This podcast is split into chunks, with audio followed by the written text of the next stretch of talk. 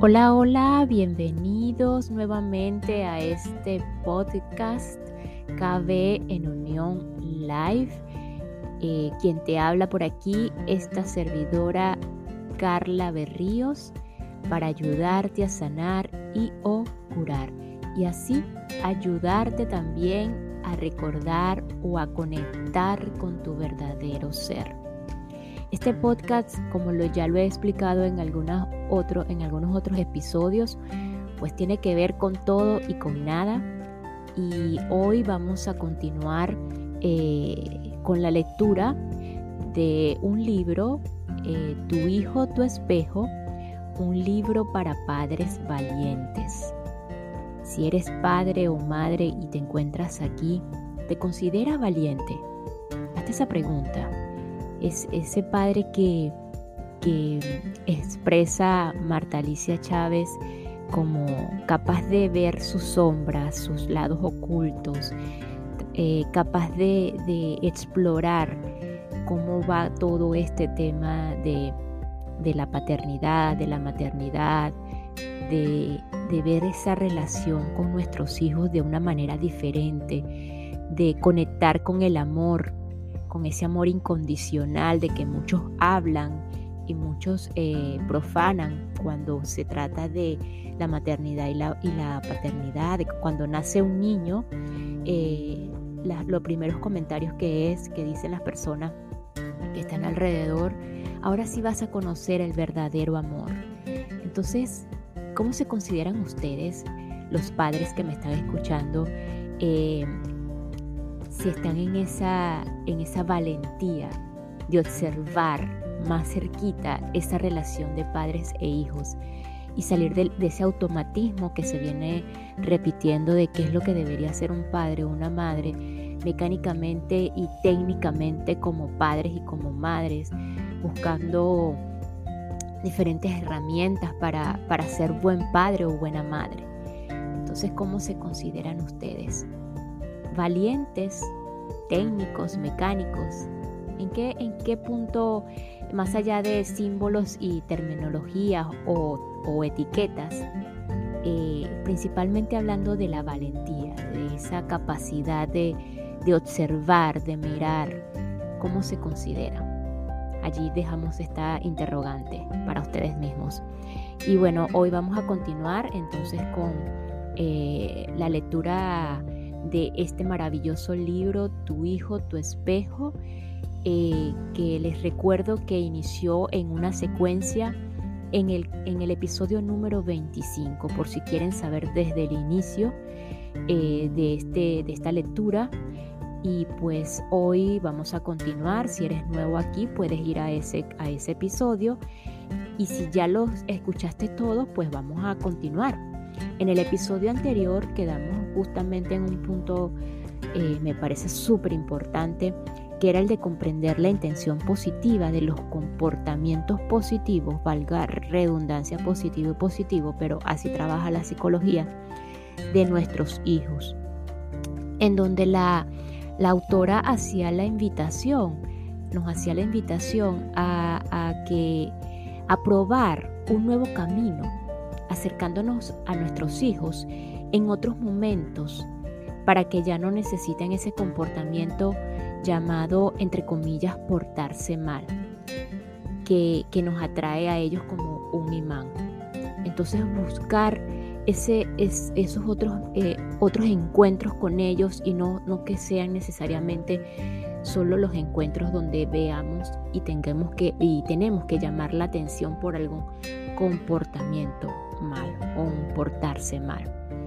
Entonces empezar ya a buscar esos otros momentos para acercarnos a nuestros hijos.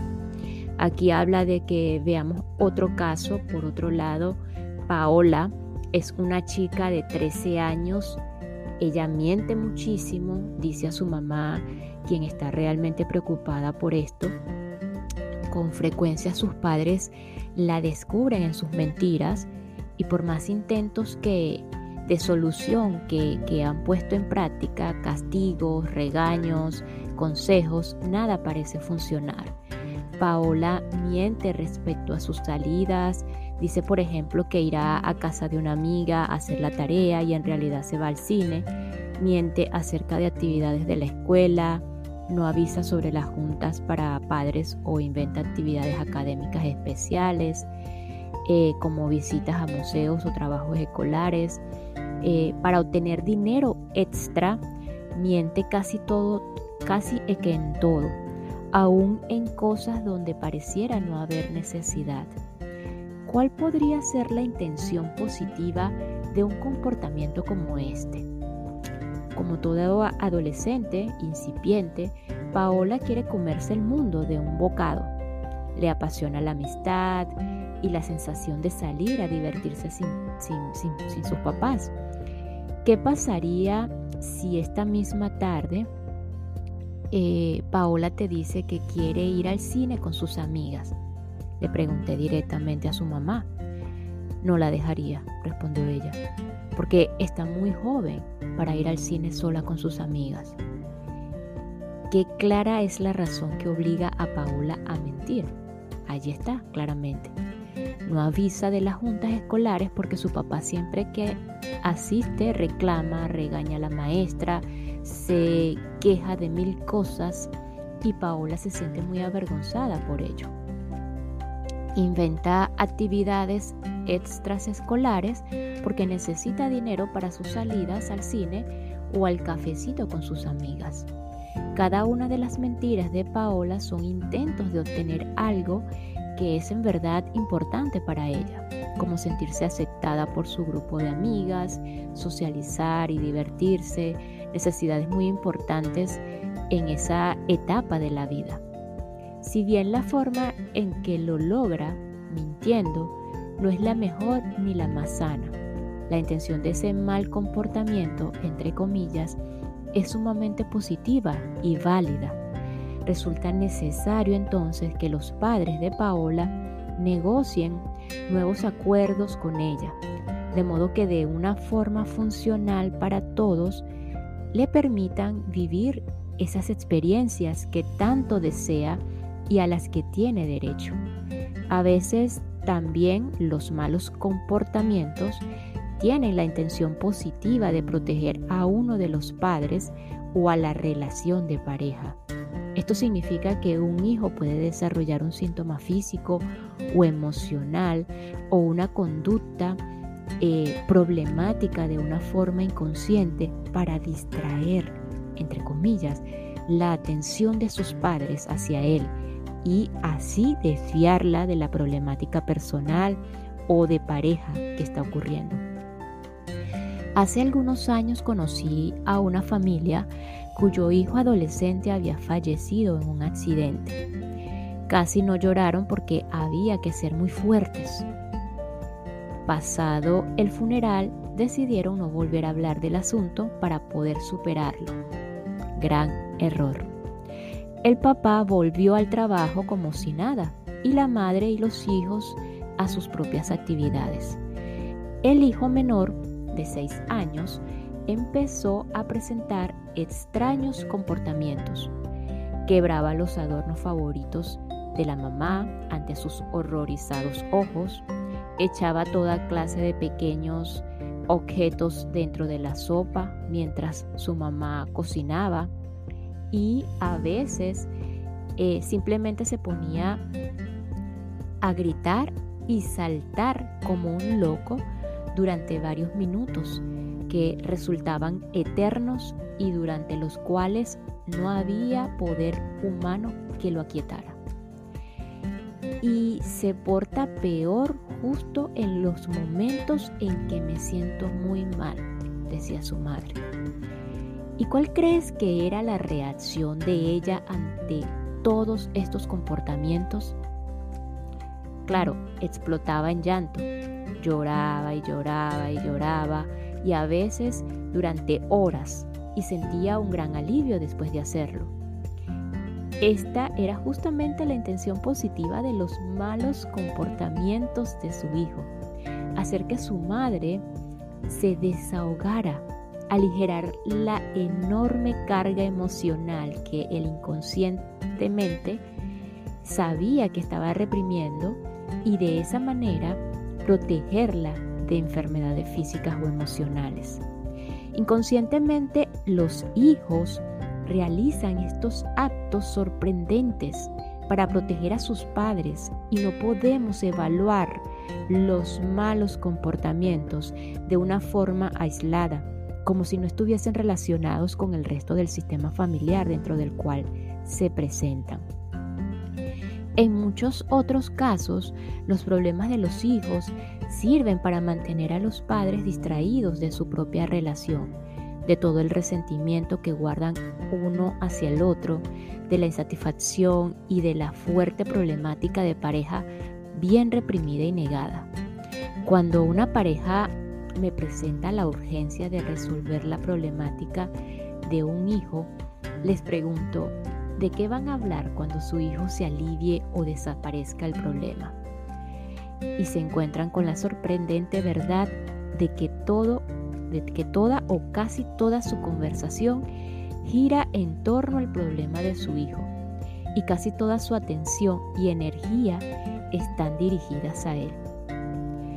Bien demostrado está en terapia familiar que cuando el hijo que tiene un síntoma importante mejora, se destapa una crisis en la relación de pareja de sus padres, ya que el distractor desapareció.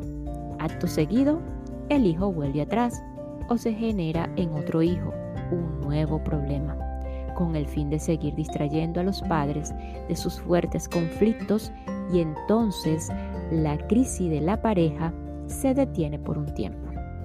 Si bien esta es una verdad irrefutable, ampliamente estudiada y comprobada, no significa que no haya solución, tampoco significa que la familia pasará la vida dentro de ese juego patológico y doloroso. La ayuda profesional está disponible para todos y aporta las herramientas necesarias para encontrar soluciones.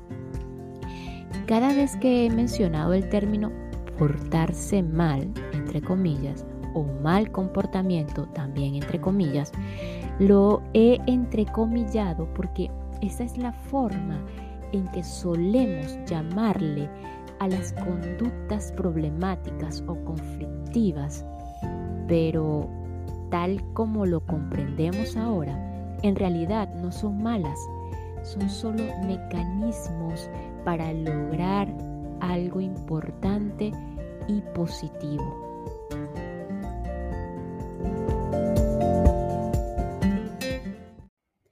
Y esta pequeña pausa es para enviar un saludo gigantesco y agradecimiento infinito a todas las personas que me escuchan desde Colombia, específicamente desde Bogotá, la capital, Antioquía, departamento de Risaralda, eh, Atlántico, departamento del Valle del Cauca, del norte de Santander y de Boyacá.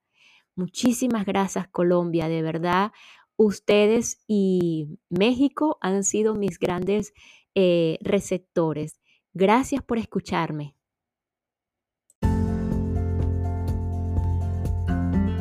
Si bien hay un sinfín de intenciones positivas detrás de los malos eh, comportamientos, entre comillas, los ejemplos aquí presentados pueden ayudarte a explorar tu propia situación particular.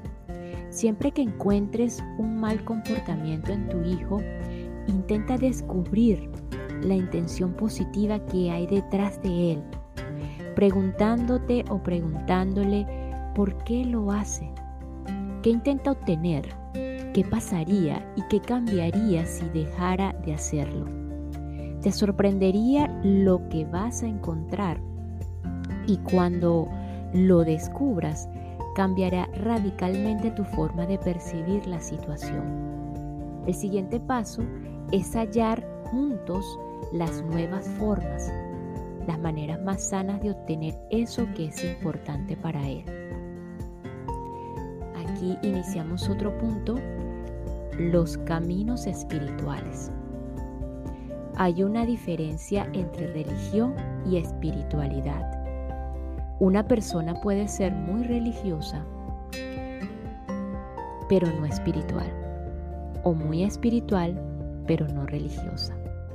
La espiritualidad es una fusión, una conexión profunda y real con lo divino, con el ser superior, que está dentro de nosotros y que está en todo y en todos. Cualquiera que sea el nombre que cada uno le dé a ese ser superior, Dios, universo, vida, Alá, Jehová, energía cósmica, esencia, poder superior. Al pronunciar cualquiera de estos nombres, estamos hablando de lo mismo y por lo tanto el nombre solo refleja tu preferencia personal. La palabra religión, por otro lado, proviene del vocablo latín religare, con su hermoso significado religar, reunir. La religión, cualquiera sea su nombre, la entendemos como un conjunto de rituales, normas, símbolos, prácticas, creencias, cuya intención es conducirnos a la espiritualidad. Cada religión posee sus propias formas y todas, absolutamente todas, buscan en el fondo lo mismo. Pero la espiritualidad puede ser alcanzada por muchos caminos, no solo a través del camino de una religión. Todas aquellas actividades que te ponen en contacto con tu ser interno, con la bondad, con el amor y con la vida son caminos para lograr la espiritualidad. La meditación, la oración, el arte, el contacto con la naturaleza, la música, el mar, la creación, la contemplación y la apreciación de la belleza de la vida, los actos de generosidad, el silencio, el trabajo, la alegría, la tristeza, la soledad, la compañía, la religión, todos son caminos hacia la espiritualidad. Los padres necesitamos espiritualidad en nuestras vidas. Necesitamos una estrecha unión con el ser superior. Como, como cada uno lo conciba, de la manera que sea, los padres sabemos muy bien que de ninguna manera podríamos podríamos solos con el sagrado compromiso de criar a un hijo. Sabemos que hay duros momentos en la vida que nuestros amados hijos, donde no supimos de dónde salió la solución, de, de dónde salió la curación, de dónde salió el dinero, de dónde salió la fuerza, de dónde salió la capacidad de producir milagros de dónde la capacidad de amar incondicionalmente, aunque sea solo por momentos. Pero en el centro de nosotros mismos, ahí donde somos perfectos, ahí sabemos de dónde salió. Yo nací dentro de una familia católica con una madre sumamente congruente con sus creencias religiosas, las cuales siempre ha practicado honesta y fielmente. Fui criada bajo el cobijo de esas creencias, fuertemente reforzadas en el colegio católico, donde recibí toda mi educación hasta los 15 años. Pero llegó un momento de mi vida en que no podía seguirme engañando.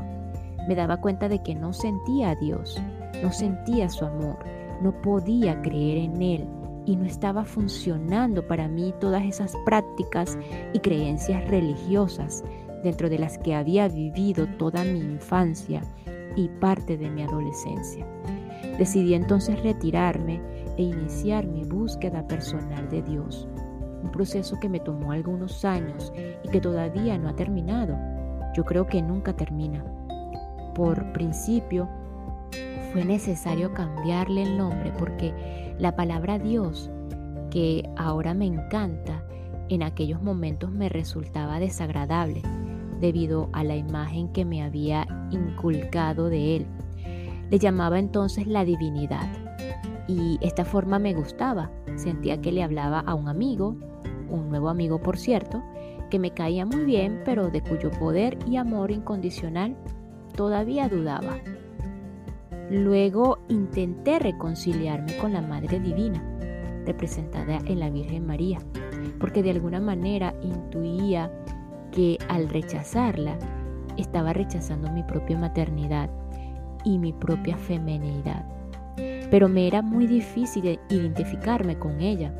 La forma en que me la habían presentado era justamente la clase de mujer que yo no quería ser. Y en cualquiera de sus múltiples representaciones no me podía sentir conectada con ella, aunque en verdad lo deseaba. La casualidad, la causalidad o quizá la misma Virgen María puso en mi camino la fotografía de una hermosa virgen hindú llamada Mahalasmi. Me encantó desde el primer momento. A esa mujer tan viva, tan plena, sí quería parecerme y de inmediato me identifiqué con ella, lo cual me resultó muy fácil debido a que no tenía ninguna predisposición en relación con ella. No la conocía. El símbolo de Mahalaskimi me sirvió como puente para reconciliarme con la Madre Divina y así con mi propia Madre terrenal y mi propia maternidad. En una etapa de nuestro camino espiritual necesitamos de los símbolos y así oramos ante un muñeco de madera o yeso. Besamos a una imagen resaltada en una medalla de oro y nos sentimos protegidos al sujetarla de nuestro cuello. Utilizamos un sinnúmero de símbolos porque estos nos conectan con el ser superior representado en ellos. Los símbolos nos abren puertas, crean caminos, extienden lazos y provocan cambios de conciencia. Somos seres de símbolos y nuestra vida está llena de ellos.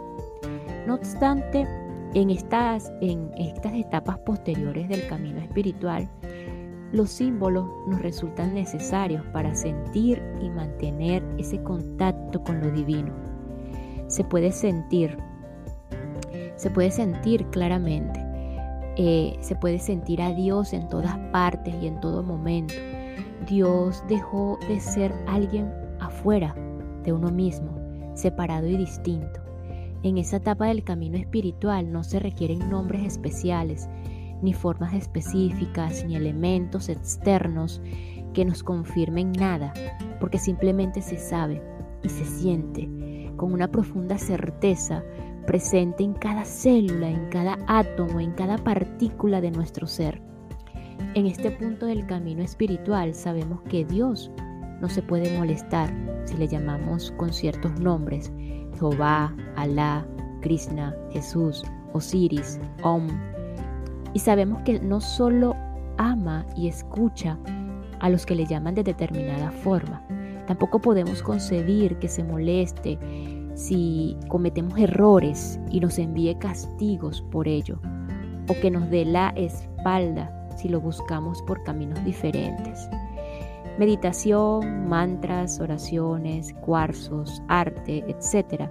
Solo se concibe a un Dios amoroso, abundante, bondadoso, omnipresente, omnipotente, omnisapiente, misericordioso, incondicional, que desea que llegues a Él, que es tu hogar. Y si los cuarzos te llevan a Él, excelente.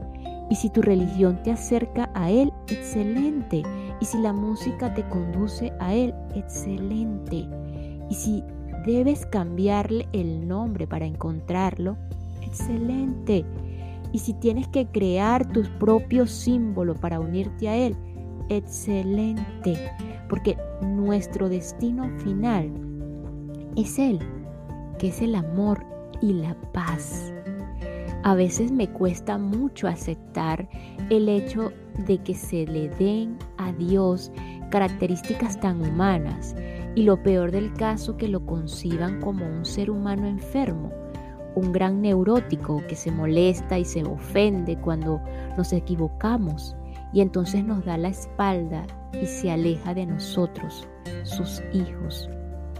Si hay tantos seres humanos realmente bondadosos, compasivos, respetuosos, amorosos, imaginémonos las dimensiones infinitas de la bondad, la compasión y el amor incondicional de Dios. Tarde o temprano, todo ser humano sentirá la imperiosa necesidad de establecer una conexión espiritual, porque ahí es donde está la paz, la confianza en la vida, la confianza en la vida y la fortaleza para sortear las tormentas a las que podemos enfrentarnos. Es interesante descubrir cuántas horas al día dedicamos a alimentar nuestro cuerpo físico y a embellecerlo a través del ejercicio, duchas, maquillaje, ropa y con poco tiempo, tal vez nada, dedicamos al alimento espiritual. Si bien es cierto que nuestro cuerpo necesita atención y amor y tenemos la responsabilidad de cuidarlo, también es cierto que fortalecer la parte espiritual garantiza que todo en tu mundo externo fluya de manera más fácil. Esto sucede por una simple razón. El mundo material no se regula solo y solo es reflejo y consecuencia de tu mundo interno, de tu mundo espiritual. Voy a repetir. El mundo material no se regula solo y solo es reflejo y consecuencia de tu mundo interno de tu mundo espiritual. Si deseas lograr esta conexión con Dios, como quiera que le llames o lo concibas, pero no sabes cómo, solo necesitas desearlo, decir sí quiero, y Él encontrará la forma de llegar a ti. Él nos dio el hermoso regalo del libre albedrío y es el primero en respetarlo, de manera que si tú quieres si tú le das tu permiso, podrá entrar en tu vida. Durante los años en que mi búsqueda de Dios era casi desesperada, yo estudiaba un entrenamiento en terapia familiar y por lo tanto hacía una profunda revisión y estudio de mi propia familia a la luz de lo que estaba aprendiendo. Pronto empezó a surgir en mí una enorme interrogante si bien en general la mía era una familia más o menos funcional, hubo bastantes situaciones y vivencias difíciles de las que, se, de las que pueden dejar una huella importante en la psiqui de cualquiera. Sin embargo, la personalidad de cada uno de mis hermanos y de mí misma, ahora todos adultos, no reflejan esos efectos. Pero hablaré de mi caso particular. Yo era una niña con muchos conflictos emocionales, con miedo a todo, a la gente, a la oscuridad, a los animales, a la soledad, al abandono, a la vida misma y hasta a Dios. Vivía con una constante sensación de angustia y una cantidad de temores que no podía manejar. Como sucede en estos casos, traté inconscientemente de compensarlo y controlarlo desarrollando graves comportamientos obsesivos compulsivos. Cada noche antes de dormir debía de modo imperativo hacer toda una serie de rituales que duraban más de una hora y que me dejaban exhausta y desgastada, pero si no los hacía simplemente no podía dormir. Mi día estaba también plagado de rituales esclavizantes e ideas obsesivas que me generaban un verdadero agotamiento mental, físico y emocional. Quien ha sufrido esta neurosis obsesivo-compulsiva sabe de qué estoy hablando. Entiendo muy bien cuando algún paciente agobiado como yo lo estaba me describe sus rituales que tanto le hacen sufrir, pero sin los cuales no pueden estar en paz, aunque de todos modos no los está porque ese es el sufrimiento de un obsesivo compulsivo. Se angustia de tener que hacer ciertas cosas y se angustia si no las hace también. Aunado a estos fuertes síntomas, era una niña con una bajísima autoestima y con una gran tristeza crónica e inexplicable, que todo el tiempo, incluso en los momentos eh, de juego y alegría, estaba presente. Aquí la autora hace, hace hincapié o resalta lo que es el trastorno obsesivo compulsivo como un tipo de neurosis que se caracteriza por ideas, pensamientos y conductas repetitivas y sin sentido. Continuando, em, se asomaba constantemente en medio de mis actividades y mis sueños. En pocas palabras, si bien en la actualidad conociera a una niña como era entonces, estaría realmente preocupada por ella y augurándole un sombrío futuro, a menos que recibiera ayuda profesional de inmediato. Sin embargo, no sé precisar exactamente cuándo y exactamente cómo todos aquellos síntomas se fueron desvaneciendo y desapareciendo sin que yo misma me percatara. La primera vez que me di cuenta de ello era ya una adolescente con un buen grado de madurez y seguridad en mí misma y con una gran capacidad de moverme en la vida, convirtiéndome después en una mujer adulta suficientemente sana. Por años me pregunté qué pasó, a dónde se fue todo aquello, en qué momento y en qué punto de mi camino lo dejé, y más aún, qué fue lo que provocó ese cambio. Un día, mientras meditaba frente al mar, me llegó la respuesta de una de una respuesta que se acomodó perfectamente en mi corazón y que ahora es una certeza. Por fortuna, mi madre, como cualquiera, ha cometido algunos errores, que ha tenido muchos aciertos y el mayor ha sido orar, orar y orar por sus nueve hijos todos los días y de todos los años de su vida desde que nos concibió. Y esta es mi certeza. Su oración me sanó a mí, sanó a mi padre y sanó a mis hermanos, de cuyas historias no me corresponden a mi hablar. Es cierto que en mi edad adulta he trabajado en mí misma por muchos caminos y con muchas ganas y he llevado procesos de psicoterapia con la intención de curar mis heridas y ser una mejor persona, lo cual es ahora mi responsabilidad. También es cierto que la sanadora eh, influencia de mi hermana Margarita durante los años de mi infancia y adolescencia fue sumamente importante para mí.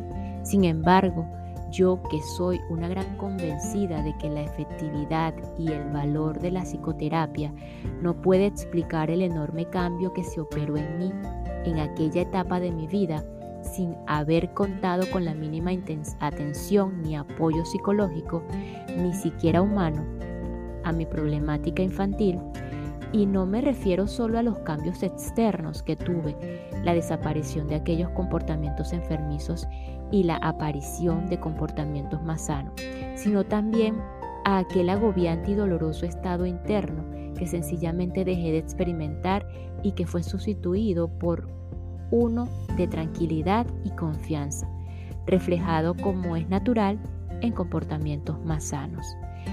Quizás al leer esto te pase lo mismo que a mí. En este caso quizás al escuchar te pase lo mismo que, que a esta autora.